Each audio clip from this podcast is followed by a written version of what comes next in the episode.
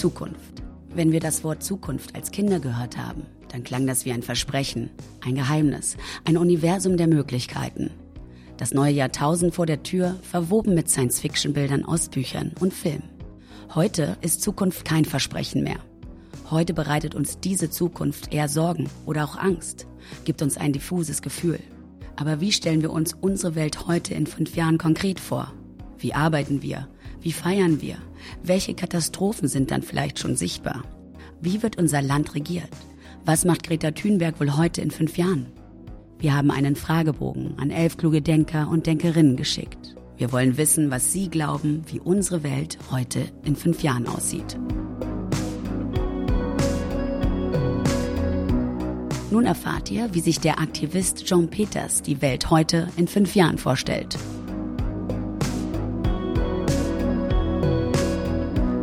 Mein Name ist Jean Peters. Ich habe das Peng-Kollektiv gegründet. Das ist ein loser Verbund von Leuten, die zivilen Ungehorsam und Subversion äh, als die beste Waffe im Kampf für soziale Gerechtigkeit erachten. Und mit denen habe ich schon alle möglichen subversiven Aktionen gemacht, wie zum Beispiel gegen die Waffenindustrie haben wir deren Waffen einfach mal eine Rückrufaktion gestartet in deren Namen oder im Namen der CDU eine Kleinwaffenstopp-Kampagne gestartet, weil das eben nicht christlich ist, die, die Waffen in die ganze Welt zu exportieren. Wir haben Shell unterwandert und Vattenfall, so ein Energiekonzern, in deren Namen Pressemitteilungen und Pressekonferenzen gehalten waren als Google auf der Republika und ja, machen immer wieder Sachen, wo wir ähm, mit der Stimme von Mächtigen sprechen. Zivile Ungehorsam Subversion auf der einen Seite, dann bin ich beim Neo-Magazin Royal, ähm, habe da jetzt ein bisschen gearbeitet, die gehen ja jetzt ins Hauptprogramm und ja, bin also in einem ganzen Medienbums unterwegs. Welche Themen werden dich in fünf Jahren noch umtreiben? Ein Thema, was mich tatsächlich immer noch und immer beschäftigen wird, ist der Tod. Also das Bewusstsein über den Tod dass wir alle am Ende alleine sterben werden. Ich glaube, das ist wichtig, sich immer wieder bewusst zu werden, weil äh, das, das irgendwie die Demut stärkt in einem, weil das einem ähm, hilft, einen dran zu erinnern, dass die Zeit, die wir haben, dafür gut ist, sich mit anderen Leuten in Verbindung zu setzen, nicht ganz so allein zu sein. Und politisch heißt es eben auch der Kampf für soziale Gerechtigkeit. Also das für mich heißt das, äh, solange nicht alle Menschen frei sind, werde ich selber nie frei sein können. Klingt pathetisch, aber ich meine es ziemlich konkret.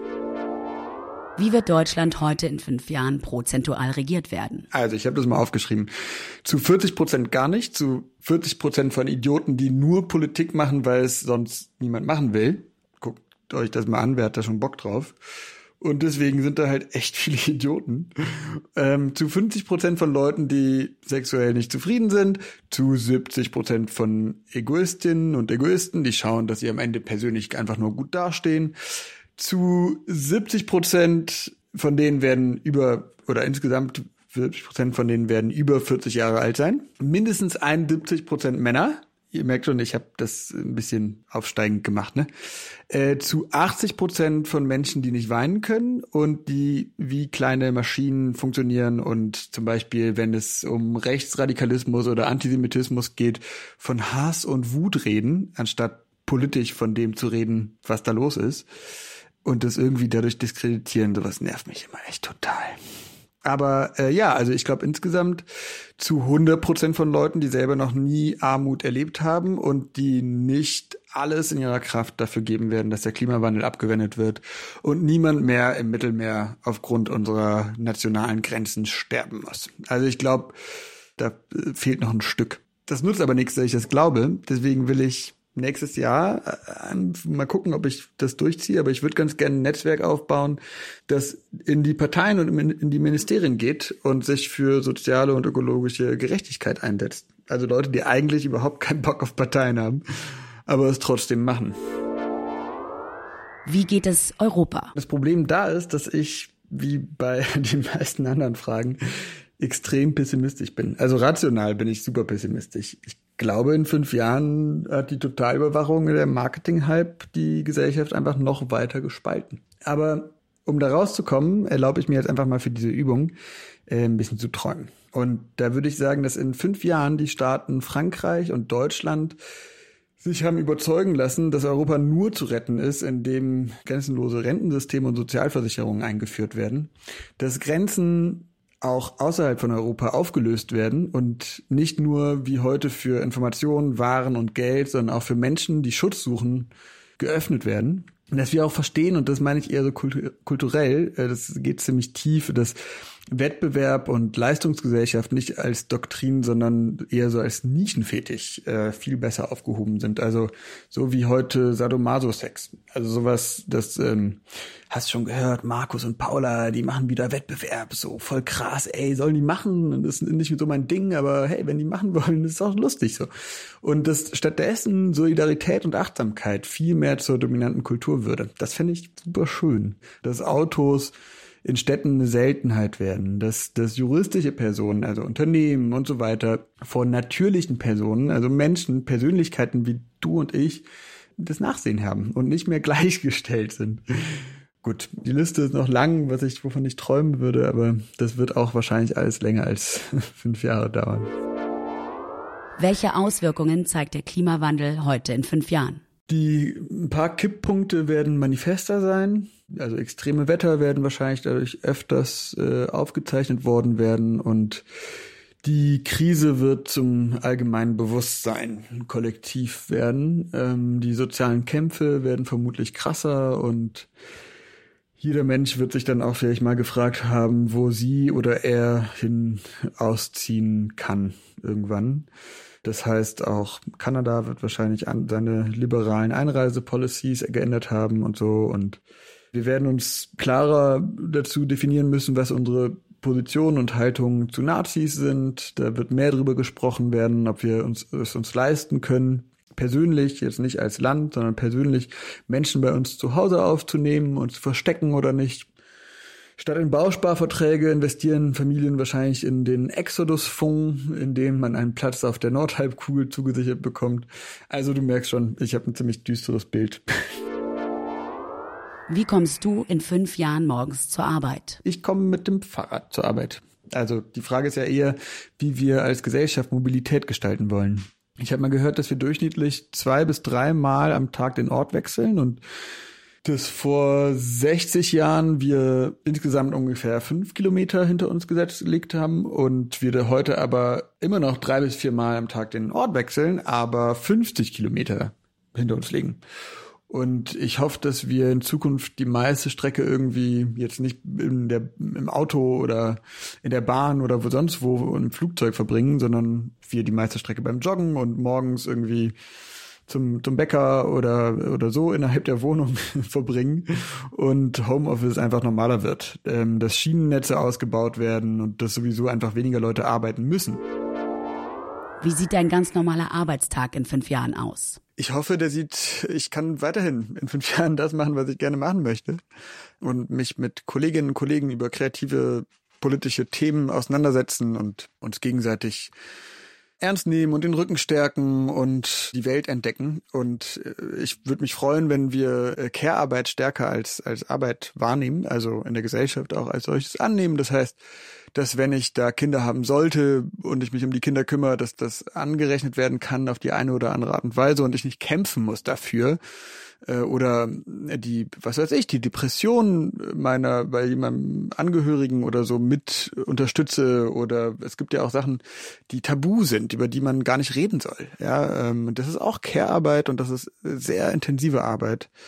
Und all die, die, die das nicht machen müssen, sind anderen durch dieses ständige Konkurrenzverhalten im klaren Vorteil. Das finde ich nicht schön und das, das spaltet, ja, das spaltet ganz viel.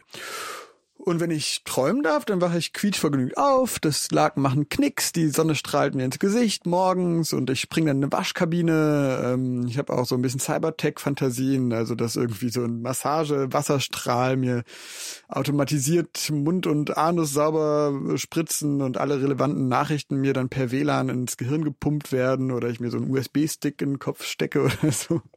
Und natürlich werde ich dann immer noch die Priorisierung der Informationen übernehmen. Das ist das, was was man ja den Willen irgendwie noch als Willen wahrnehmen kann.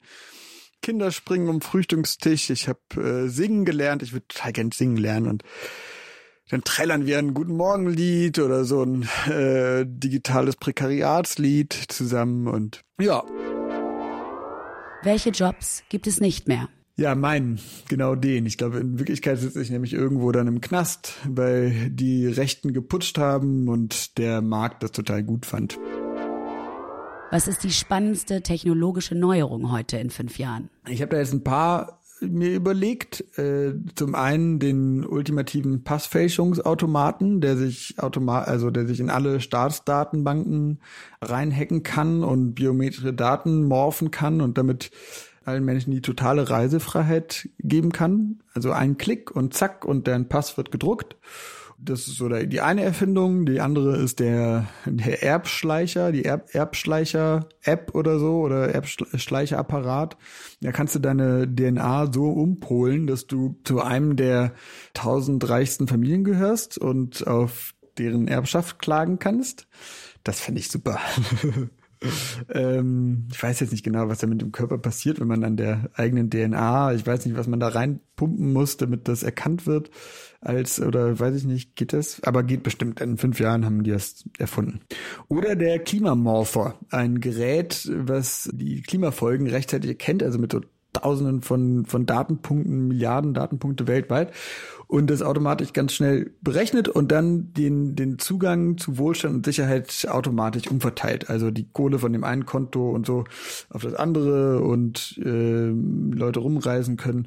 Und damit werden zwar dann die ganzen G20-Staaten, ne, das sind ja die, die einem die größten Schäden weltweit produzieren, die werden dann zwar sofort alle pleite, aber das ist dann halt so. Und dann können wir auch äh, den Passfälschungsautomat benutzen und oder irgendwie Asyl äh, beantragen oder so. Aber so eine richtig schöne Umverteilungsmaschine. Ich glaube, das, das wäre eine der spannendsten technologischen Neuerungen. Was gibt es in fünf Jahren Neues im Internet? Ich glaube, dann gibt es nur noch Bilder von dir selbst, weil die Bubble immer, immer kleiner wird. Was wird die eine Schlagzeile des Jahres sein? Ich habe mal geguckt, was sind so Schlagzeilen des Jahres gewesen und da gab es eine äh, grün, grün ist das neue Rot oder so. Nee, irgendwie grün ist, ich weiß nicht mehr genau. Auf jeden Fall ähm, habe ich daraus gemacht, grün sieht schwarz. Und zwar als Kommentar zum erfolgreichen Abschneiden der Grünen Partei mit allerdings mit CDU und FDP nahen Programmen, die gleichzeitig aber an der Klimakrise eben nicht wirklich was ändern werden. Also ich äh, gehe ja da auch davon aus, dass die Grünen die Atomkraft wieder einführen werden, so wie die SPD Hartz IV und naja, die Grünen machen das ja schon in Finnland, äh, da Atomkraftwerke wieder zu bauen. Also Grün sieht schwarz. Ähm, was geil wäre, wäre so die Schlagzeile wie Mensch, komm schon. So ein Kommentar über die 10.000 Grenzbeamten, die ihren Job hingeworfen haben, weil die das nicht mehr ausgehalten haben, Menschen äh, sterben zu lassen. Oder Heckler und Loch, wie ein Mitarbeiter der Waffenfirma über staatliche Korruption ausgepackt hat. Oder die Google-Nossenschaft, wie die fünf großen Internetkonzerne, also Amazon und äh, Facebook und und Google und äh, wer alles in 500.000 regionale Genossenschaften zerschlagen werden, die dann dezentral miteinander kooperieren müssen. Das fände ich, das wären die, die schönsten Schlagzeilen des Jahres 2024. Was wünschst du dir? Wie sieht dein Tag heute in fünf Jahren aus? Ach, pff. wie gesagt, ich glaube, mir geht's ganz gut, deswegen wünsche ich mir eigentlich, dass er so ist wie heute. Also ich wünsche mir halt, dass sich unsere gesellschaftliche Kultur ändert, dass es dadurch mehr Menschen gibt, die sexuell zufrieden sind, die weniger Angst vor dem Tod haben, dass sie mehr Akzeptanz der menschlichen Lächerlichkeit haben. Ich glaube, wir sind alle total lächerlich. Und wenn wir das akzeptieren, dann müssen wir uns auch weniger schützen und weniger abschotten. Also das, das fände ich ganz schön.